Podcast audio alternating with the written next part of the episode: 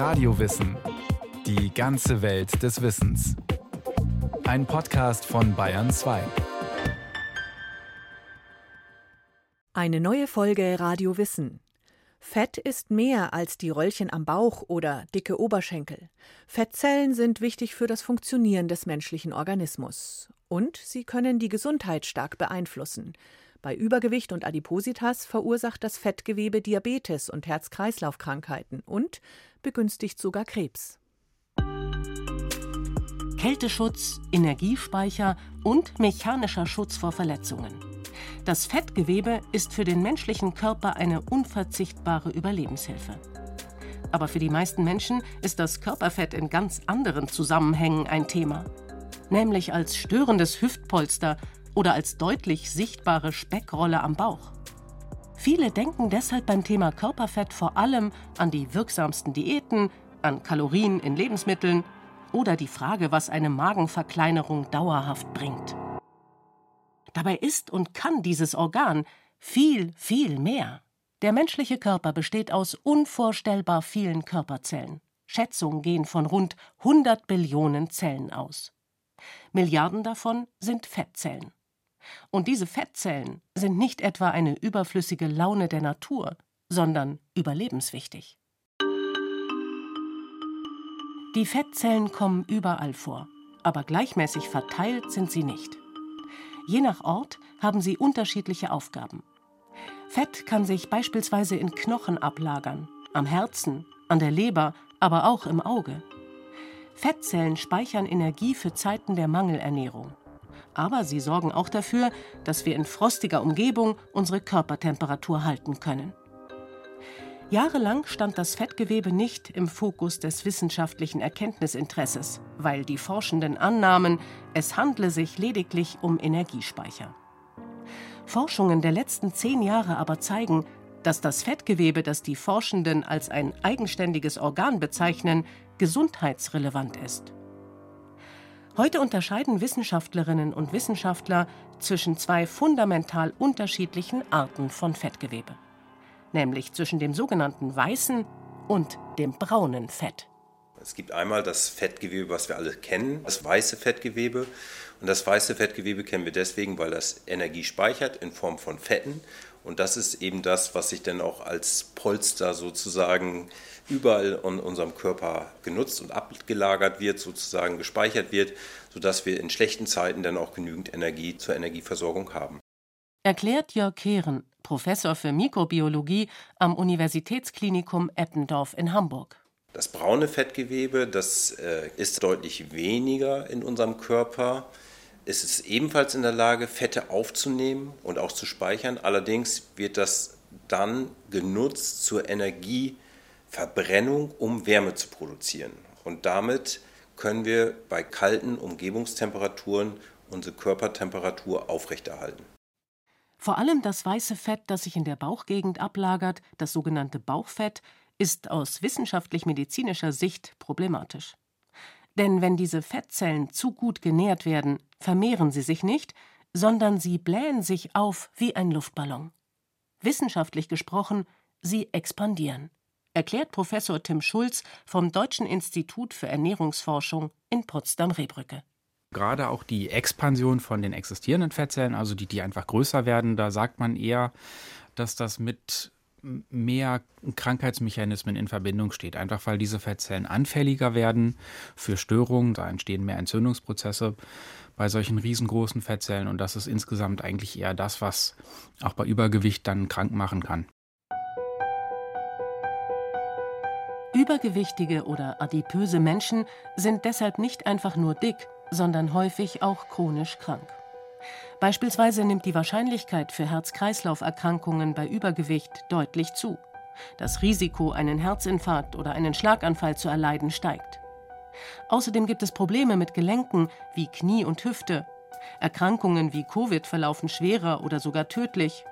Und darüber hinaus entwickeln viele Übergewichtige die Stoffwechselkrankheit Diabetes Typ 2. Die Wahrscheinlichkeit, diabetisch zu werden, liegt bei ihnen fast dreimal so hoch wie bei einem normalgewichtigen Menschen. Mittlerweile sind fast 10 Millionen Menschen in Deutschland diabetisch. Weil die weißen Fettzellen massiv vergrößert sind, senden sie Signale aus, die an das Immunsystem gerichtet sind, sagt Professorin Heike Kielstein. Die Anatomin von der Universität Halle forscht seit Jahren zum weißen Fettgewebe. Und das ist im Grunde genommen das Problem bei adipösen Menschen, bei Menschen, die wirklich sehr, sehr viel Fettgewebe haben. Bei denen ist es so, dass dieses Fettgewebe eben nicht nur ein Polster ist oder ein Schutz für Organe, das ist es auch, aber es ist dann sehr viel mehr. Und zwar äh, sind dort in dem Fettgewebe nicht nur Fettzellen, sondern es wandern in dieses vermehrte Fettgewebe auch Immunzellen ein, Abwehrzellen. Das sind verschiedene Zellen, die dort einwandern und die dann auch aktiv sind. Das klingt zunächst positiv, ist es aber nicht. Denn die stark aufgeblähten Fettzellen sind auf Dauer durch die Fettaufnahme aus dem Blut so überlastet, dass sie sterben, sagt Tim Schulz. Wenn einfach eine Zelle stirbt in so einem Gewebeverband, dann kommt die Müllabfuhr und das sind unsere Immunzellen. Die fressen dann die Reste auf und um das machen zu können, müssen sie halt wieder diese Entzündungsstoffe produzieren. Und das ist ja genau das, was dann passiert. Wenn viele Fettzellen sterben, haben wir viel Müllabfuhr unterwegs und viele Entzündungssignale, die dann also dafür sorgen, dass diese Entzündung aus dem Fettgewebe rausgeht und eben in anderen Bereichen des Körpers eben auch stattfindet.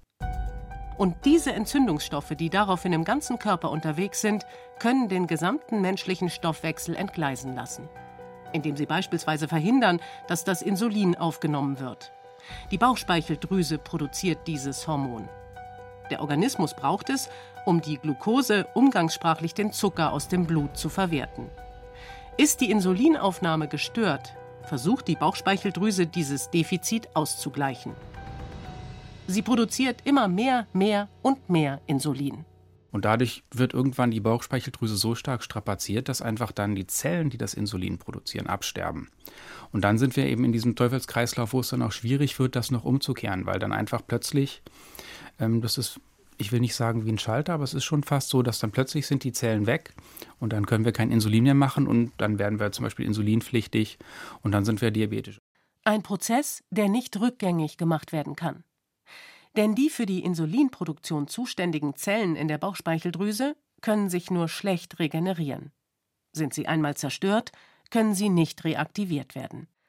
Aber das ist nicht das einzige gesundheitliche Problem, das aus einem entgleisten Stoffwechsel erwächst. Die verschiedenen Immunzellen, die ins Fettgewebe einströmen, stören durch ihre Aktivität auch noch ganz andere Prozesse, sagt Heike Kielstein. Das ist eine Überaktivität der Immunzellen, die in das Fettgewebe einwandern. Das sind natürliche Killerzellen, das sind aber in erster Linie sind das sogenannte Monozyten.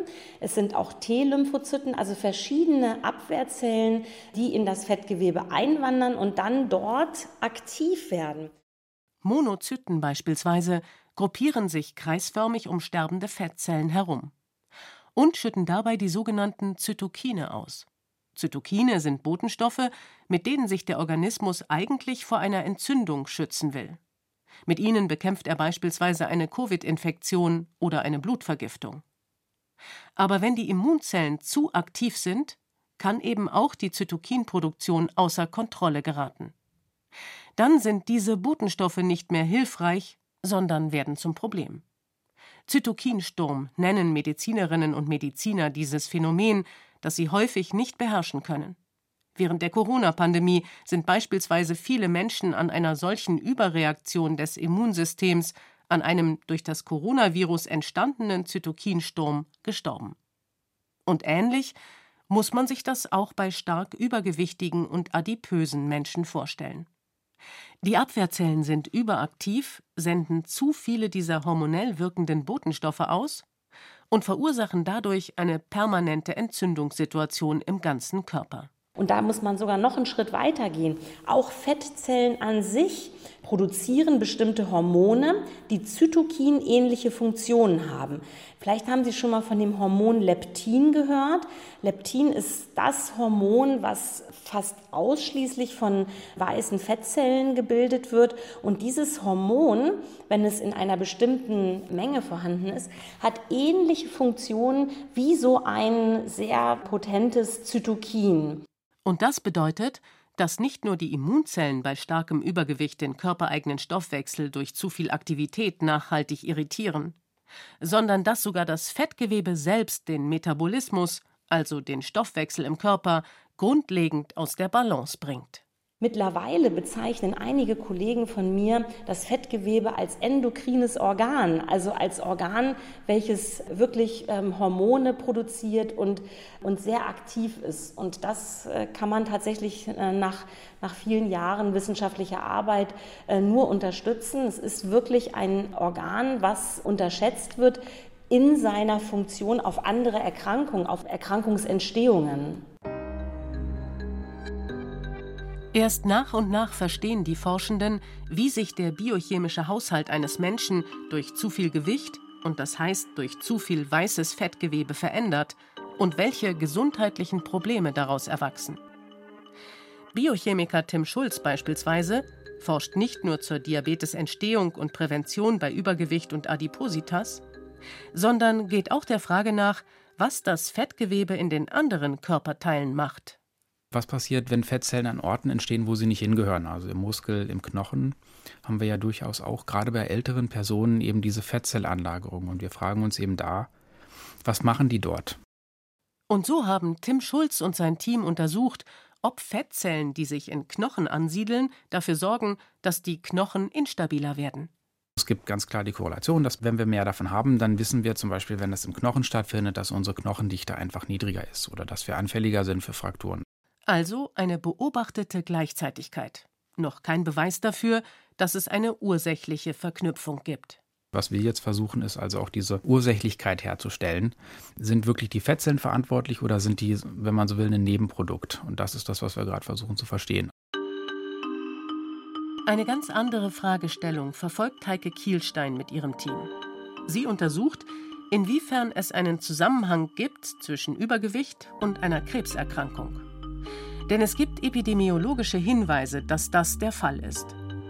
Heike Kielstein untersucht deshalb vor allem die sogenannten natürlichen Killerzellen, kurz NK-Zellen.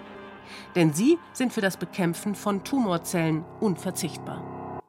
Die natürlichen Killerzellen, die NK-Zellen, das sind ganz wunderbare Zellen, weil sie die Möglichkeit haben, äh, fremde Zellen, das sind in der Regel Krebszellen oder Viren, sofort zu äh, töten. Deshalb stellte sich die Anatomieprofessorin die Frage, ob diese existenzielle Fähigkeit des Immunsystems, den Organismus vor Krebszellen zu schützen, abgeschwächt wird, da Übergewicht den gesamten menschlichen Stoffwechsel stört. Und das, was dann eben sehr negativ ist, und das ist auch eins meiner Forschungsgebiete, ist, dass durch diese jahrelange Stimulation von anderen Zellen durch diese hohen Hormone die Abwehrzellen, wie zum Beispiel die natürlichen Killerzellen, die Krebszellen abwehren, nicht mehr adäquat reagieren. Sie werden also Monate, Jahre lang so ein ganz bisschen stimuliert das machen sie auch mit. Aber wenn sie dann richtig aktiv werden sollen, wenn sie wirklich stimuliert werden sollen, dann reagieren sie nicht so stark, wie es bei ähm, normalgewichtigen Menschen ist. Die natürlichen Killerzellen sind durch die permanente Stimulation nicht mehr sehr leistungsfähig, hat Heike Kielstein erforscht. Und das nicht nur auf biochemischer Ebene, sondern schon allein deshalb, weil sich ihre Gestalt durch die chronische Entzündung im Körper deutlich verändert hat. Was die natürlichen Killerzellen machen, ist, dass sie Tumorzellen mit solchen ähm, Ausläufern, das sind wie so Fangarme, umgeben und sie dann dazu bringen, zu sterben. Und das, was die natürlichen Killerzellen von adipösen Menschen haben, sind ganz kurze Fangarme nur noch. Also diese äh, Fangarme sind nur noch ein Drittel so lang. Dieses Bild macht anschaulich. Die Veränderung hat Folgen.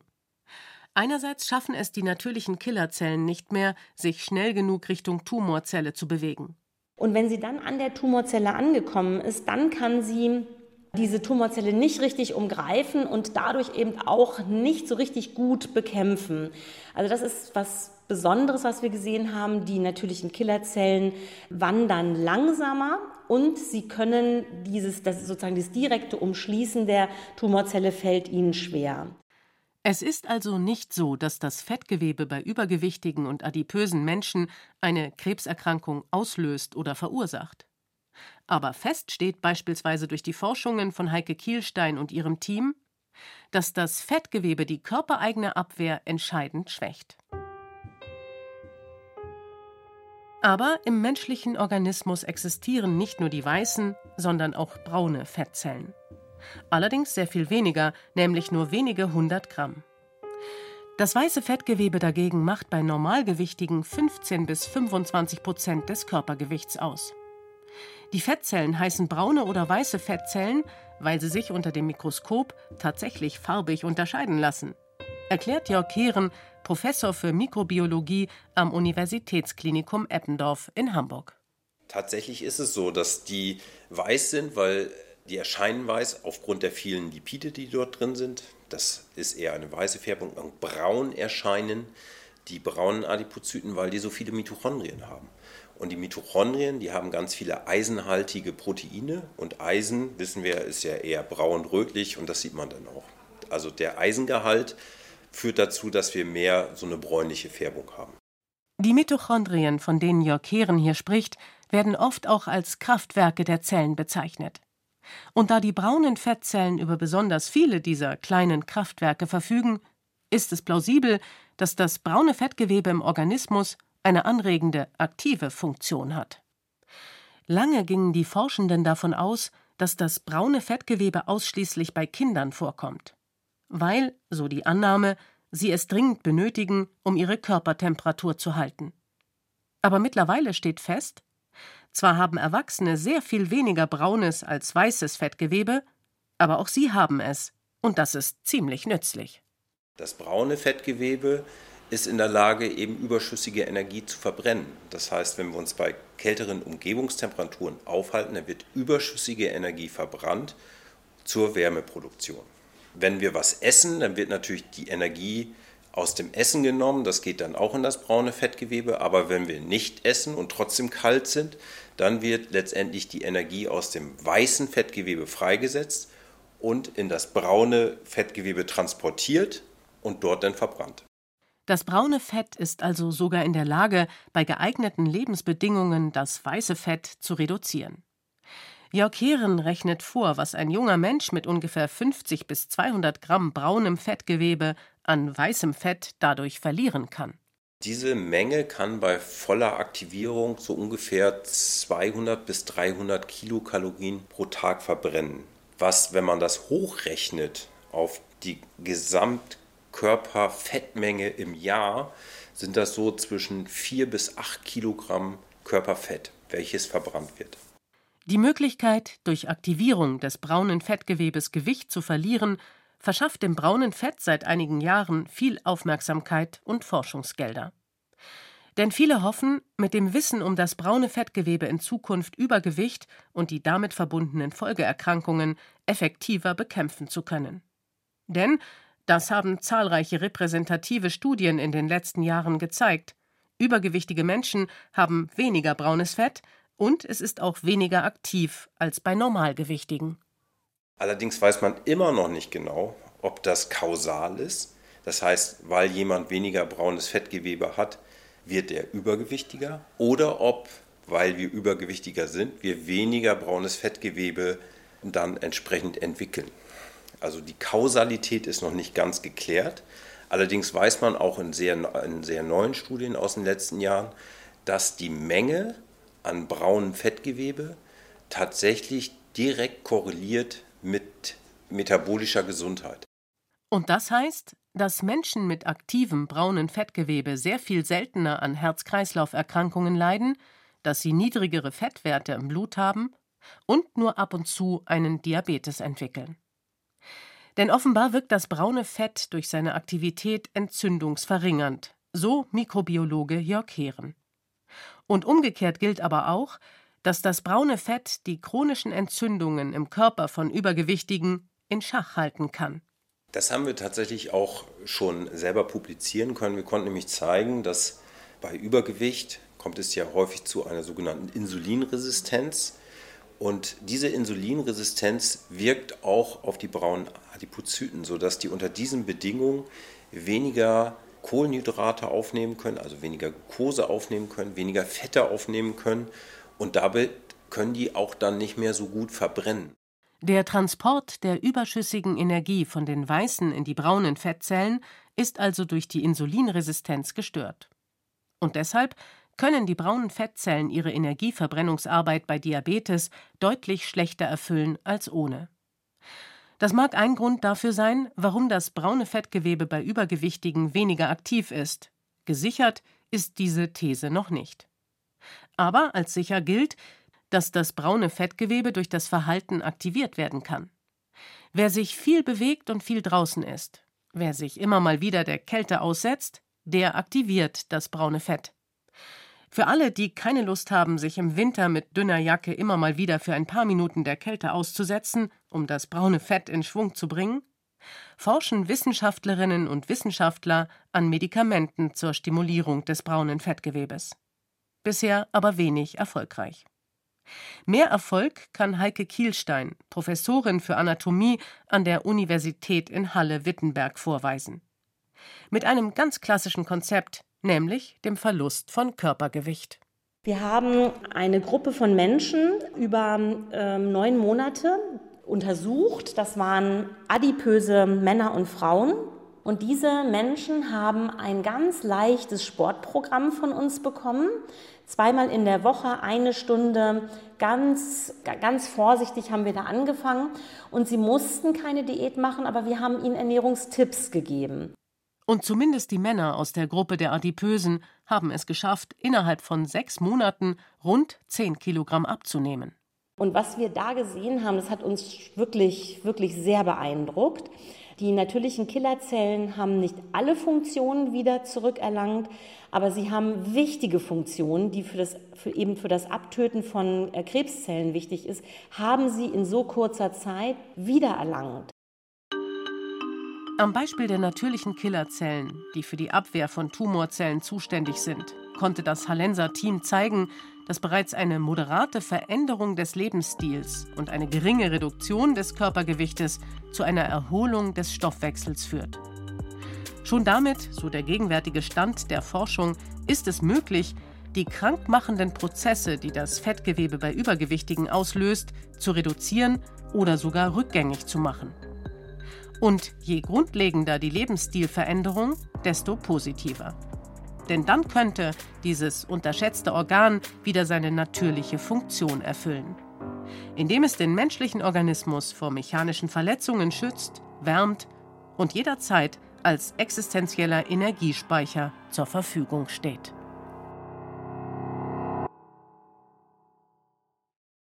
Daniela Remus über das Fettgewebe, das tatsächlich ein Organ ist und noch dazu ein meist unterschätztes, das nicht nur mit der Ernährung zu tun hat.